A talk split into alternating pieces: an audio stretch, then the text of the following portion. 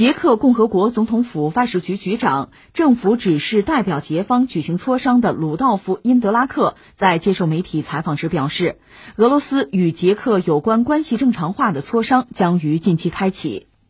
因德拉克说，磋商应尽快开启。捷克政府委任状及我协调磋商的职权于二零二零年八月一号生效。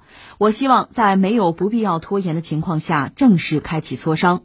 为了有意义，磋商应该首先在单独某些主题或议题领域的工作水平上进行。形式、与会者组成细节和其他要点目前是内部讨论的对象。据他表示，已经了解到他的俄方合作伙伴将是俄罗斯外交部第一副部长弗拉基米尔·季托夫。因德拉克表示，俄罗斯和捷克即将举行的有关两国关系正常化的磋商成果，可能是外长和元首会晤。这个新闻有意思了，捷克宣布要和俄罗斯迅速开启关系正常化的磋商，挺着急。你前一阵闹事儿吧，是你；现在要恢复关系，还是你？为什么呀？这让人觉得有点摸不着头脑，是吧？呃，这事儿我们还得从头讲起。其实我们知道，原来二战前，呃，有个捷克斯洛伐克，就说捷克斯洛伐克曾经是一个国家，对吧？那我们也知道，现在这是两个不同的国家了，分了，本来就不大，分了就更小。说他和俄罗斯的关系，其实得从苏联时代说起吧，而且历史上的一些问题一直延续至今。你比如二战之前，捷克斯洛伐克本身这个国家军火工业是很发达的，算是欧洲其实作为工业国是很强大的。后来被纳粹吞并，也就被纳粹驱使的，等于为德国生产武器。那生产的武器当然就装备德国军队啊，用于继续对其他国家进行侵略。这个其实我们一点不觉得意外啊。那二战打到中期后期，苏联红军开始反击，最后一直打到了纳粹的首都柏林，把柏林也攻下来了。这是苏联红军干的呀。再之后，我们知道就是冷战开始，整个欧洲实际上被一分为二，就美国占一半，苏联占一半。这个“占”我们加一个引号，就是它是个圈子，是个朋友圈吧。华约、北约呀，两大军事集团对峙啊，这就是这样一个格局了。而当时在欧洲很多国家是被迫也是选边站吧。你比如捷克斯洛伐克，他是站在苏联这一边，道理也很简单，他是苏联，就苏联红军啊，从纳粹手中解放的。但是我们把话放在这儿啊，从苏联这个视角讲，这就是解放。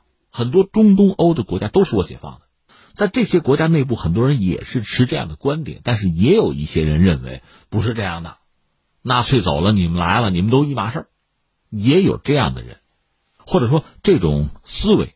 这种观念在今天也依然有市场，很多人还是持这样的观点，这算是看待历史问题的一个态度吧。本来这个问题呢，随着时间的推移，再说，就历史观啊逐渐的调整，可以得到化解吧。但是，在冷战期间吧，其实美国为首的西方也好，苏东集团也好，就各自都出了一些问题。比如苏东集团内部吧，一九六八年有一个布拉格之春，你从我们今天的观念来讲呢？捷克斯洛伐克内部要改革，这是人家内政。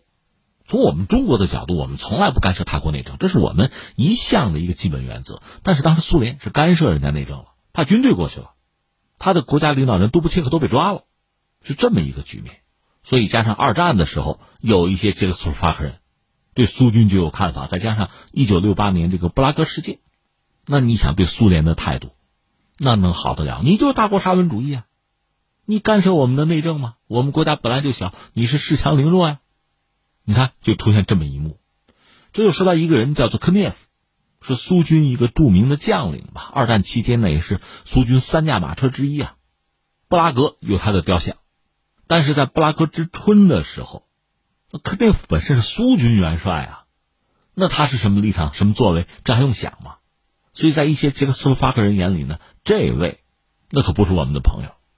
然后就是时光荏苒啊，岁月如梭呀，苏联解体，苏东剧变，捷克和斯洛伐克都分了家了。那现在的格局和当年就又不一样了。先把这话头放在这儿，我们再说两句美国啊。美国原来在苏联解体之后，对欧洲的这个影响和控制达到一个极致啊。北约在东扩，当然欧盟也在东扩哈。原来苏东集团的一些成员纷纷加入。这个本身从战略上、地缘政治讲，已经威胁到俄罗斯的安全了。俄罗斯很在意这个呀，实际上，你拿罗马尼亚来说，美国在罗马尼亚已经部署了导弹防御系统，修到你俄罗斯家门口了。这相当于一柄利剑抵住你柔软的下腹部，就这么一个状况。所以俄罗斯确实寝食难安。这要说起来，当今世界上啊，说这个地缘政治这个格局，你看啊，俄罗斯确实国土面积大、广袤辽阔，但是它从地缘政治格局上讲确实不安全。北极那边冷倒是冷还好吧，其他地方你看基本上都是不友善的目光。还好这儿有一个中国和它是邻国。就是俄罗斯这么一个状况，翻回来再说美国。时至今日，你注意到美国和传统的这个盟友就欧洲啊，关系实际上不是很好，渐行渐远。尤其是美国德国的关系，最近不从德国撤军吗？他们自己也认，就是关系不好的一个表征啊。那怎么办？所以美国一方面和俄罗斯又在博弈，那么传统的老欧洲就这帮盟友又不给劲儿啊，不帮忙，不一条心。德国、法国就这个样子。所以就要考虑在中东欧的一些国家，就重新划了盟友，重新打造一个朋友圈。比较典型的啊，你比如波兰、罗马尼亚、捷克，甚至挨着俄罗斯那乌克兰，可以在他们身上想想办法吧。那美国就开始施加影响力，而这些国家对美国呢，还是非常的欢迎。典型的是波兰。甚至把话都放到这儿，你可以在我这驻军啊，永久的给你军事基地部署核弹都行啊。要不你把战区导弹防御系统也放到这儿行不行啊？就这个，这你说几个意思？一个呢，确实以前从历史上看，这些国家呢，因为在苏东集团嘛，苏联的很多做法，我们讲大国沙文主义啊，他们确实也感到恐惧，这是一个啊。包括波罗的海三国都是这个样子。另一方面，在目前全球这个格局之中。他们很多国家是加入了欧盟，但是和老欧洲国家又有矛盾，他们需要找一个靠山抱一个大腿嘛。美国是很好的选择，只不过美国离得又太远，有点尴尬。总之，我们现在看到的是一个什么局面呢？传统的老欧洲国家、老列强、传统的帝国主义国家，比如像德国、法国这些国家呢，在国际政治当今的国际政治格局之中，他们显得相对要沉稳一些，不愿意选边站，甚至和美国也是若即若离。和俄罗斯呢，反倒是眉来眼去。昨天我们还在讲呢，那个北溪二号，美国要制裁，那这边我行我素，该怎么着还怎么着。甚至涉及到你看中国的那个五 G，华为，很多抵制华为的国家，你仔细看一看啊，它也不是太像样的工业国。五 G 这个东西对工业互联网意义是非常大的，比如德国，它不得不认真考量啊。美国靠不住嘛，华为的东西是可以用的。还不是价钱便宜的问题，你以为你用美国的东西你就真放心吗？美国对世界的监控，德国人不是不知道，德国和美国还有合作呢。美国人一再指华为有安全问题，那很多国家用华为用到现在出什么安全问题也没有啊？但是美国监控你也是实实在在的，你又不是不知道吗？所以你看，传统老欧洲国家在这个问题上，它其实比较理智，将来也许要屈从于美国的压力。被迫选边站，但是他尽可能的要维护自己的利益，包括和俄罗斯这个所谓眉来眼去啊，剪不断理还乱，因为这符合他的利益，当然不符合美国的利益了。那美国也发现这帮老欧洲老列强靠不住，都是老狐狸嘛，那怎么办？就要想办法打造新朋友圈。说到底就是中东欧这几个国家，而这些国家呢，在国内，它基本上也采用西式的这所谓民主政治嘛。有大量的政客出于这样那样的考虑呢，靠拢美国，敌视俄罗斯。就说捷克在这帮政客的推动之下，你看捷克这个国家，他做一些选择的时候，呃，我看过一个这就公开的吧，比较专业的网站是涉及到这个核建设的，那就是捷克搞核电站是把中国和俄罗斯排除在外的。说到底还是响应要应和美国那套东西嘛。所以你看，有了这番背景。对美国是亦步亦趋啊，唯他马首是瞻，这就会闹出好多幺蛾子来。你比如说，呃，二战这不胜利七十五周年吗？全球要纪念啊，呃，美国包括西方就有意的回避或者诋毁啊，就要删除掉苏联在二战中的这个贡献。那俄罗斯当然不干了，双方在意识形态上就最近斗的是很厉害的。那在这个当口呢，捷克那个布拉格的市场就说了，哎，把这个科涅夫的雕像拆了吧。刚才我们讲，因为捷克和俄罗斯之间这个恩怨吧，我作为一个旁观者，我说啊，如果你拆科涅夫那个雕像，因为毕竟一九六八年它起了一定的作用嘛，有些捷克人不喜欢它，这个尚可理解。因为我们不是俄罗斯人，从我们这个角度讲，你拆就拆啊，拆了之后还要在原地建一个弗拉索夫的雕像，那位是当年苏联的叛将，这就属于节外生枝，没事找事了。如果那个人你不喜欢，拆了也就拆了，你还要建这样一个雕像，这不就是要恶心俄罗斯吗？关键这还没有完，呃，包括布拉格市长什么这几个人就说呀，糟了，我们遭到俄罗斯特工的威胁了。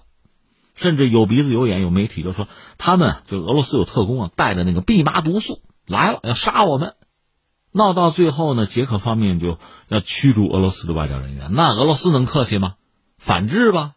所以双方在外交战打了个不亦乐乎。但是这也没几天啊，捷克方面是要要主动的要推动双方关系要正常化。你说这一百八十度的变得也太快吧？那只能从这样几个角度来解释吧。一个呢。捷克本身的政治体制，有几个就是反俄呀、亲美，有这么几个人闹，甚至在一度呢可能产生很大的影响，也是呼风唤雨啊。但是最终，看来也没有特别成气候吧。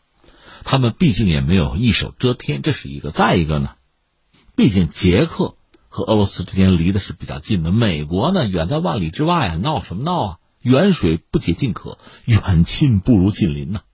像前一阵什么罗马尼亚呀、捷克呀、乌克兰啊、波兰啊，跟俄罗斯那闹，呼应美国人嘛。俄罗斯把这话都放出来，说不要自讨苦吃。那现在可能捷克意识到，那就不要自讨苦吃吧，还是回到原来正常那个状态吧。但是呢，我们说一个但是啊，但是所有的一切他说了不一定算。那在大国博弈之间，你既然愿意选择这么一种模式，那恐怕你就会很被动。刚才我们讲了，美国。如果老欧洲用不动、支持不动、也靠不住的话，那么所谓新欧洲，就是刚才我们讲的罗马尼亚呀、什么波兰呀、捷克呀，甚至包括乌克兰啊，这可资一用啊，这是对俄罗斯进行遏制甚至冷战的前沿啊。你想你能消停吗？当然，传统的中东欧国家也不少，有些国家比较理智，或者说比较睿智，它比较消停、比较低调，不掺和，不选边站。能够获得相对的安宁和安全吧，但是像捷克这样的国家，国内一帮政客这么闹，如果你这么搞的话，你把自己投入到这个风口浪尖之中，国家又小，又经不住风雨，那只能说后果堪忧了。